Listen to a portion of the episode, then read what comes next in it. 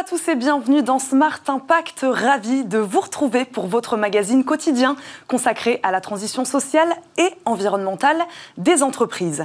Au sommaire de cette émission, nous parlerons des solutions alternatives aux emballages plastiques. Car oui, il en existe. Le directeur du développement commercial France de l'entreprise TIPA, spécialiste des emballages compostables, sera avec nous en début d'émission. La RSE sera-t-elle la nouvelle arme de notre bonheur au travail? Ce sera la question de notre débat du jour.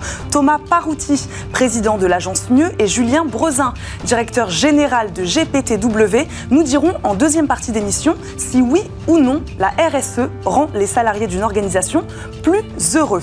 Enfin, notre bonne idée du jour est celle de Thibaut Mervoyer, cofondateur de la marque French Cabin. Il viendra nous présenter ses nouvelles cabanes éco-responsables pour particuliers. Mais d'abord, c'est l'invité du jour.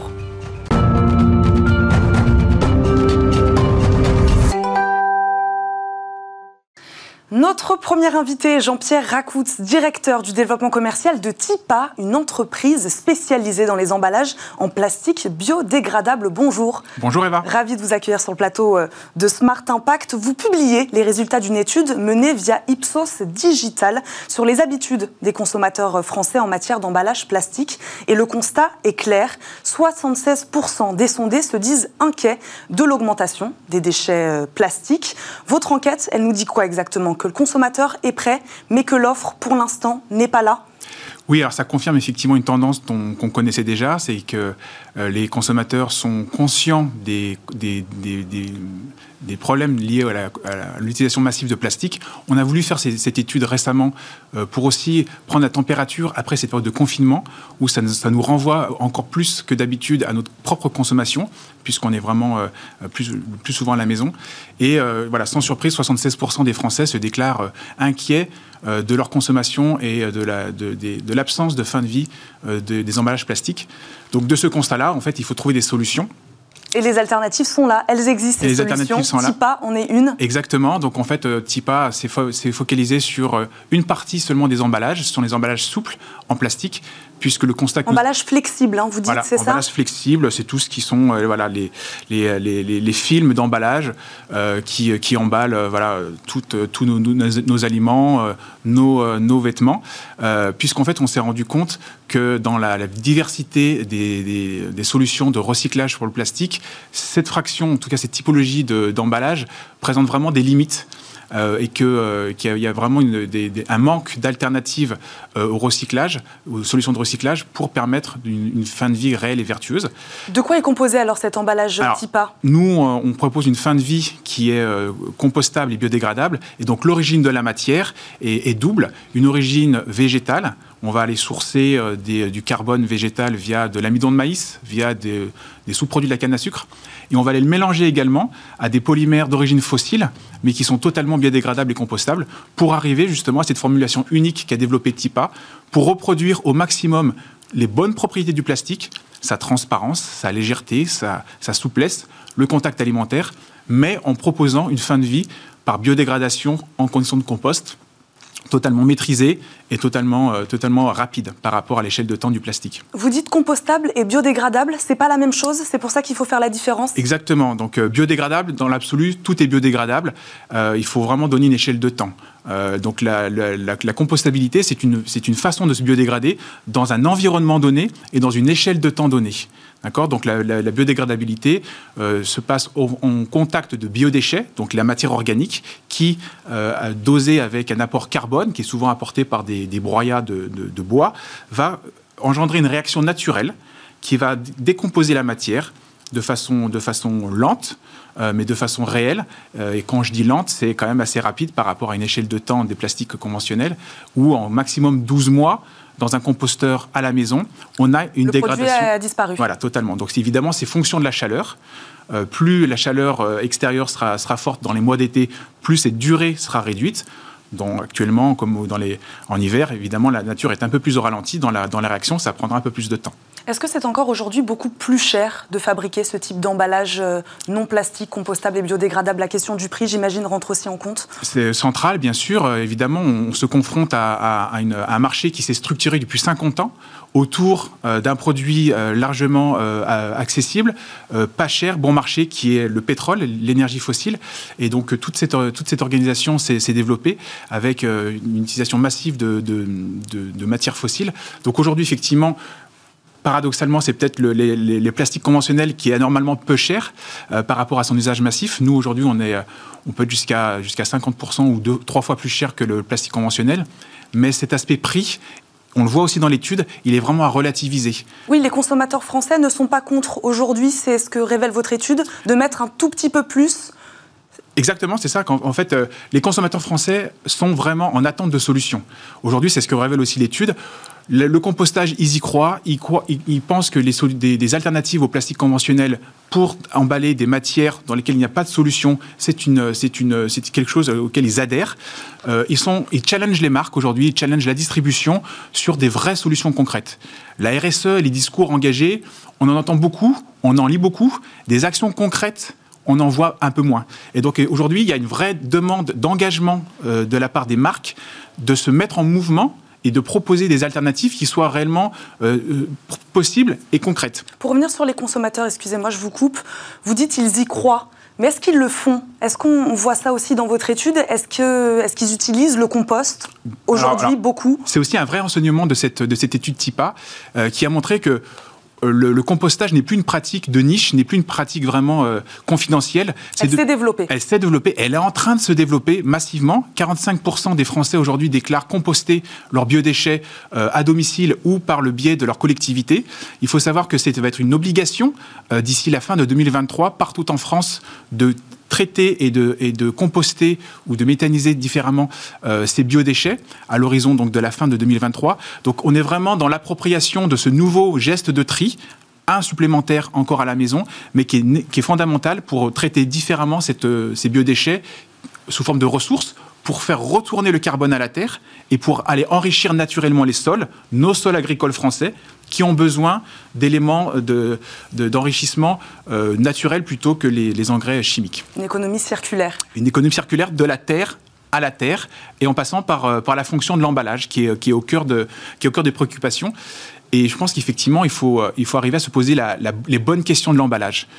On, on, on, oppose souvent effectivement nos solutions en disant que c'est des fausses bonnes idées, on remplace le plastique par d'autres, d'autres solutions. Nous, on est persuadés chez TIPA que les bonnes questions à se poser, c'est le rôle de l'emballage. Donc, bien sûr, quand on fait le constat de l'utilisation massive des solutions plastiques, le premier réflexe, c'est de se dire, il faut réduire, il faut supprimer, évidemment.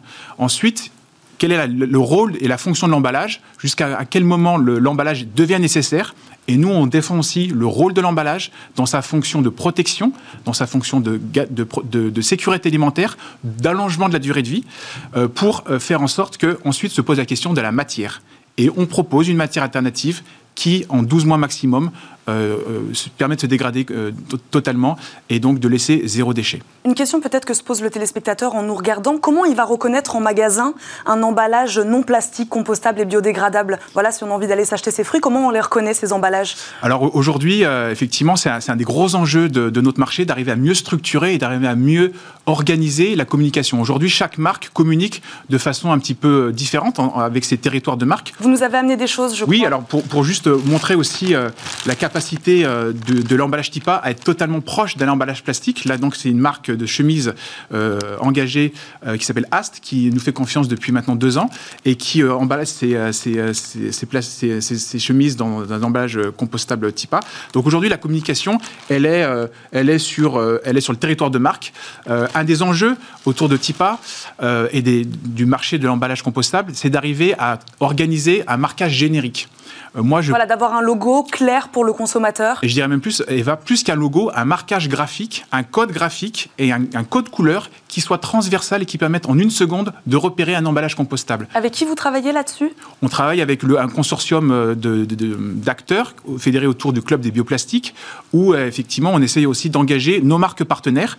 On a des marques partenaires en France comme euh, le groupe Anerdici avec sa marque Juste Bio qui sont des pionniers et qu'on cherche à, accompagner pour arriver à installer ce code graphique ça peut être un marquage, un marquage en nid d'abeille, par exemple, de couleur marron, où, voilà, de façon euh, immédiate, on va reconnaître et euh, reconnaître positivement un emballage compostable du reste des, emballages. C'est important pour le consommateur français. Il nous reste une petite minute, Jean-Pierre oui. Je sais que vous vouliez nous parler de votre partenariat avec une boîte hollandaise, Perfotech, sur la conservation des aliments x2 euh, multiplié par 2, c'est ça? Exactement. Donc c'est vraiment, ouais, c'est vraiment euh, l'annonce, l'annonce du moment. Euh, nous venons de signer donc un partenariat avec l'entreprise Perfotech qui est spécialisée dans la microperforation laser des, des films souples. L'alliance de la matière compostable TIPA et de la technologie Perfotech permet de doubler la durée de vie des emballages frais pour les fruits et légumes. Donc on est vraiment dans une nouvelle proposition. On n'est plus seulement compostable, on s'intéresse plus uniquement seulement au devenir de fin de vie, mais on, conserver on devient le meilleur emballage du marché pour justement lutter contre le gaspillage alimentaire, pour proposer des solutions de conservation plus longues euh, à la distribution, aux producteurs et aux consommateurs, afin justement de, profiter encore plus longtemps euh, de ces fruits et légumes. Merci beaucoup Jean-Pierre Acoutz d'avoir été avec nous, porte-parole de TIPA, d'avoir répondu à nos questions. C'est maintenant l'heure de notre débat. On parle RSE et bonheur au travail.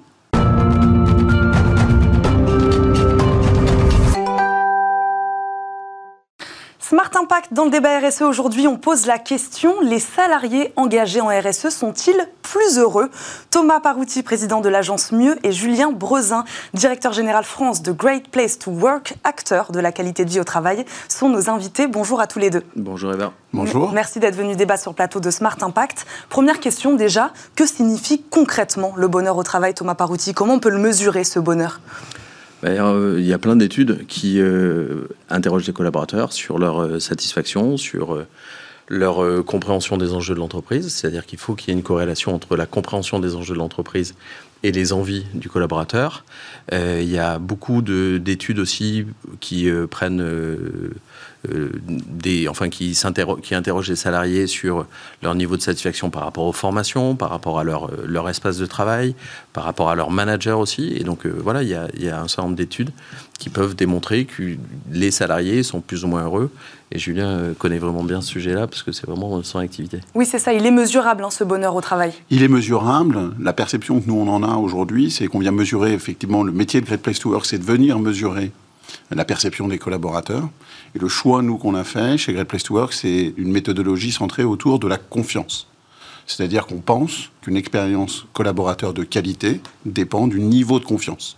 Et donc, on vient mesurer, quelque part, un peu comme l'oxygène de l'entreprise, sera sa confiance, ce niveau de confiance qui permettra aux collaborateurs de fonctionner ensemble, au management d'être crédible, à l'ensemble des, des collaborateurs d'être fiers, de travailler dans un sentiment de convivialité et d'avoir une perception d'équité, de justice.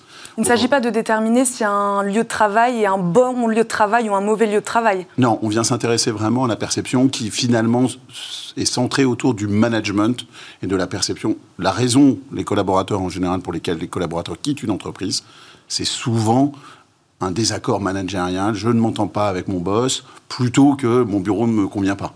Donc on vient centrer, nous, autour de cette dimension-là, la relation managériale. Thomas Parouti, selon vous, pourquoi RSE et bonheur au travail sont liés?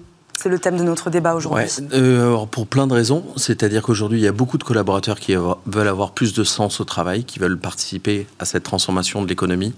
Et euh, en se disant, euh, moi, je pollue moins chez moi, j'aimerais bien travailler dans une entreprise qui pollue moins. Donc, il y a une réelle euh, il y a un vrai lien. Et aujourd'hui, dans la quête de sens, déjà Alors, la quête de sens, elle est vraie, elle est parfois un peu excessive. C'est-à-dire que Caroline Renaud, avec qui j'étais la dernière fois, qui est, qui est la patronne de Bordeaux, un cabinet de recrutement, euh, parlait récemment de quête de sens washing, c'est-à-dire qu'on voit bien que c'est un peu excessif. Aujourd'hui, tout le monde veut avoir du, plus de sens au travail. D'ailleurs, quand on interroge les Français 55% des Français priorisent le sens au travail sur leur rémunération.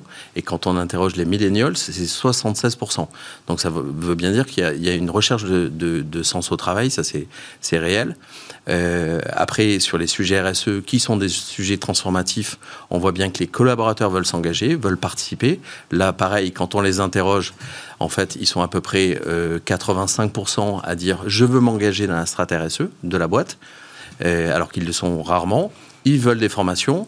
Quand ils sont engagés, ils sont 13% plus efficaces et 24% moins absents. Donc on voit bien que ça s'entraîne. Et après, il y a un deuxième point pour répondre à la question, c'est que euh, entre la RSE et, les attentes des salariés, enfin la RSE, c'est quelque chose où on écoute beaucoup. On écoute les parties prenantes, on écoute les associations environnementales, les associations euh, droits humains, femmes, etc.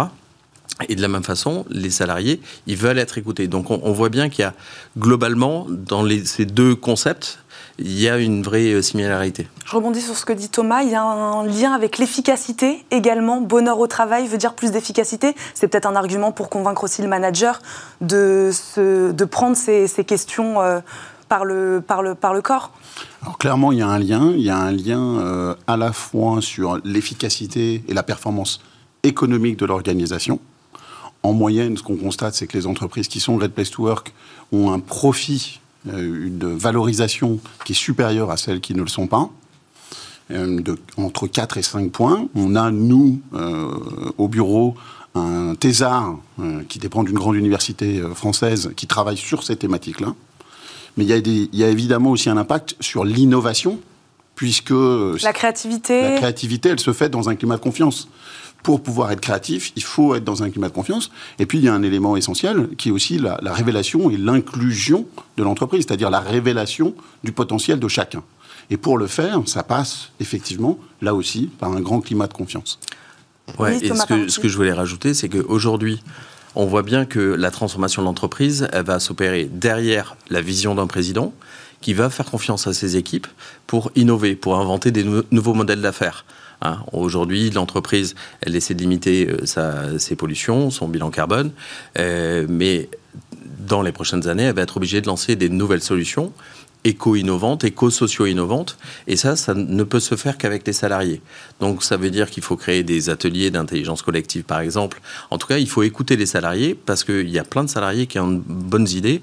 Et ça, dans plein d'entreprises où il y a un peu plus de, de liberté, de confiance, presque dans certaines entreprises qu'on appelle entreprises libérées, on voit bien qu'il y a plus de créativité, plus d'innovation.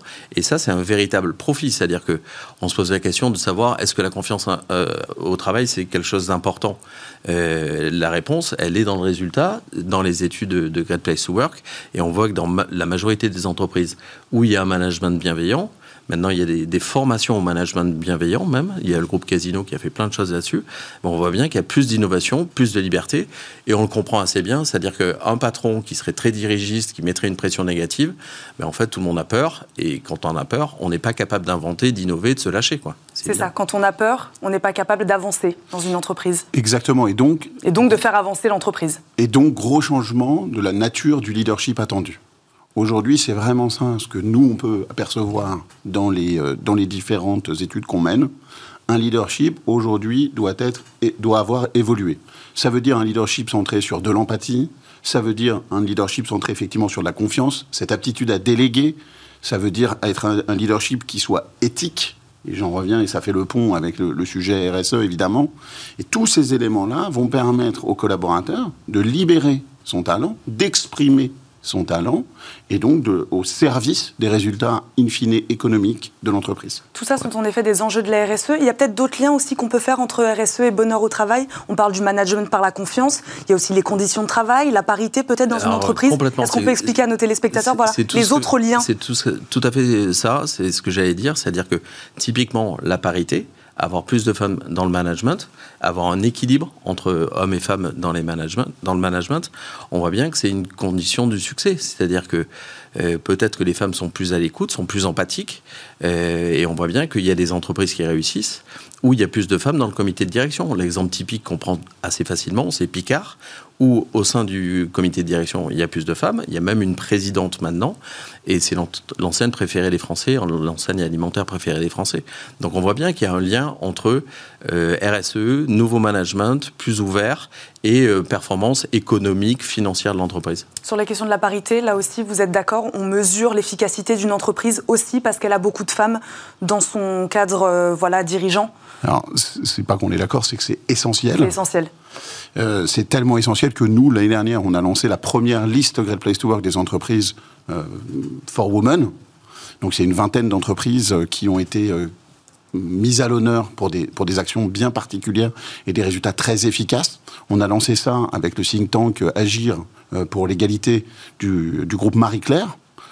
C'est vraiment un élément qui pour nous est absolument vital euh, évidemment, pour que euh, la révélation des talents de l'organisation, ce que je vous disais précédemment, euh, passe évidemment par, bah, par une représentativité de qualité, par des actions positives, par une évidemment présence de, femmes à, tout, à, à, tous les échelons de l'organisation. de diversité en général. Et de diversité plus large. Évidemment. Et ça, ce qui est intéressant aussi, c'est que c'est pas que des concepts. C'est pas. Il y a des gens, des entreprises qui vont signer la charte de la diversité, la charte LGBT, la charte de la parité, etc. Mais maintenant, il y a des indicateurs.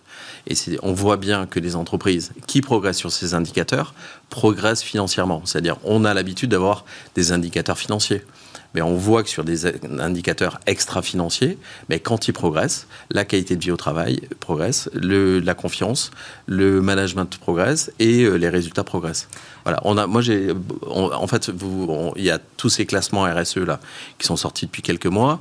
Great Place to Work fait des classements et par exemple il y a une entreprise comme Worldline qui mesure tout et qui mesure qu'il y a des indicateurs sur ces sujets-là et qui est Great Place to Work et qui est très bien classé dans les classements RSE, notamment sur les sujets de gouvernance. On est capable de mesurer qu'une entreprise qui fait de la RSE rend ses salariés plus heureux. Ça, on est capable de le mesurer aujourd'hui. Oui, et elle, rend ses salariés plus heureux. L'entreprise est plus rentable. Euh, et alors, il y a de plus en plus d'indicateurs, donc on peut voir en fait l'efficacité de ma strat RSE sur la qualité de vie et sur la performance économique de l'entreprise. J'ai une petite question, il nous reste une minute. Quelles sont les erreurs à, à absolument pas commettre? Quand on parle de bonheur au travail, c'est une notion un peu galvaudée. Qu'est-ce qu'il ne faut absolument pas faire? J'avais des idées en tête euh, de baby-food, de salle de jeu et tout ça. Il ne faut pas confondre, il hein, faut faire attention quand même. C'est le, le baby-food. parle de bonheur au travail. Et la qualité de, de, vie au travail, euh, ce qui est le, la ruche euh, à la RSE. C'est-à-dire que c'est, on n'est pas sur des détails et sur des, des, des, détails qui en plus vont ridiculiser la stratégie ressources humaines, la stratégie RSE. le plus important, comme dans la vie, comme pour toutes les entreprises et comme pour les gens, c'est la cohérence. C'est-à-dire que est-ce que j'ai une stratégie RSE sur laquelle je vais jouer complètement? Est-ce que j'ai une stratégie de, d'inclusion, homme-femme, diversité, etc., sur laquelle je vais jouer complètement? Et c'est la cohérence qui fait la réussite. La cohérence qui fait la réussite, vous avez 20 secondes. L'authenticité, la sincérité. Avec ça, faire ce qu'on dit et dire ce qu'on fait, être parfaitement aligné là-dedans, et c'est la, la clé de la réussite. Merci beaucoup, on va s'arrêter là-dessus. Merci beaucoup à tous les deux d'avoir débattu aujourd'hui avec nous dans le, sur le plateau pardon, de Smart Impact. On termine, comme chaque jour, cette émission avec la bonne idée du jour. Smart Ideas avec BNP Paribas. Découvrez des entreprises à impact positif.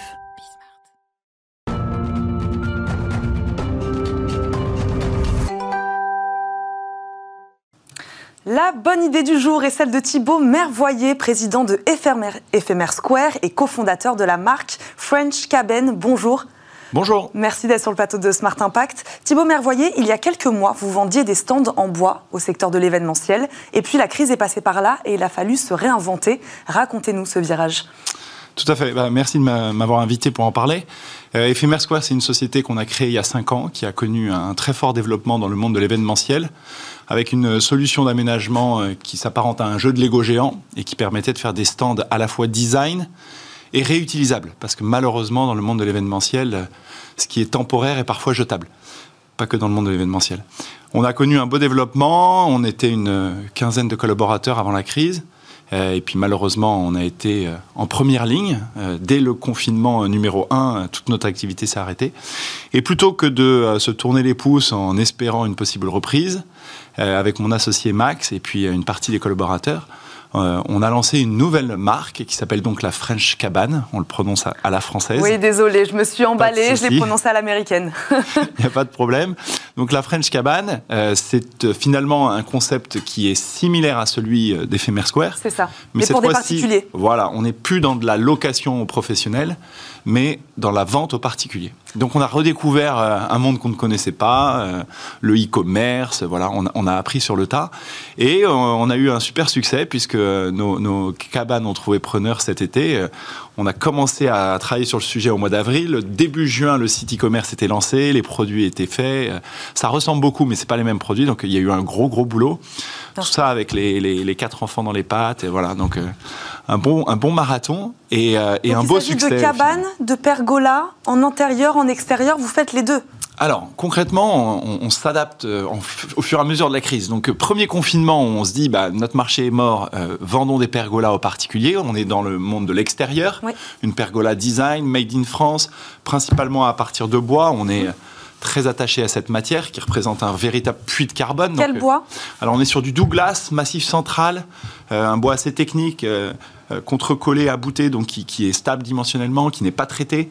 Euh, voilà, donc on, a ce positionnement en déco-responsabilité depuis le début. On est Bicorp, je ne sais pas si ça parle ça, à vous êtes labellisé Bicorp. Labellisé Bicorp sur la partie événementielle, la première boîte de l'événementiel à être labellisée Bicorp. Donc c'est vraiment dans nos gènes. Euh, et ces gènes-là, on les a mis à la sauce pergola pour sortir ces offres de pergola. Je ne sais pas si vous avez des photos peut-être, mais qui sont plutôt sympas et qui ont beaucoup plu. L'été se termine, on se dit qu'on a eu une idée qui était plutôt sympa et on décide de continuer à creuser. Et là arrive le deuxième confinement et il faut croire qu'à chaque confinement on crée un nouveau produit. J'espère qu'il n'y en aura pas trop parce que c'est un peu fatigant. Euh, mais on développe le concept French Cabane en French Cabine. Euh, et cette fois-ci, on est sur des espaces de télétravail, des cabines qui ne sont pas acoustiques parce qu'elles sont très ouvertes au contraire sur la nature. Le but est de créer pour les collaborateurs qui viennent dans leurs entreprises des espaces où ils puissent échanger. On sait bien qu'aujourd'hui, on va venir au bureau non pas pour se retrouver tout seul derrière son ordinateur, mais au contraire échanger avec euh, ses collaborateurs, être en mode projet. Toute tout cette thématique du, du, télétravail qui bouleverse les habitudes de bureau est assez intéressante.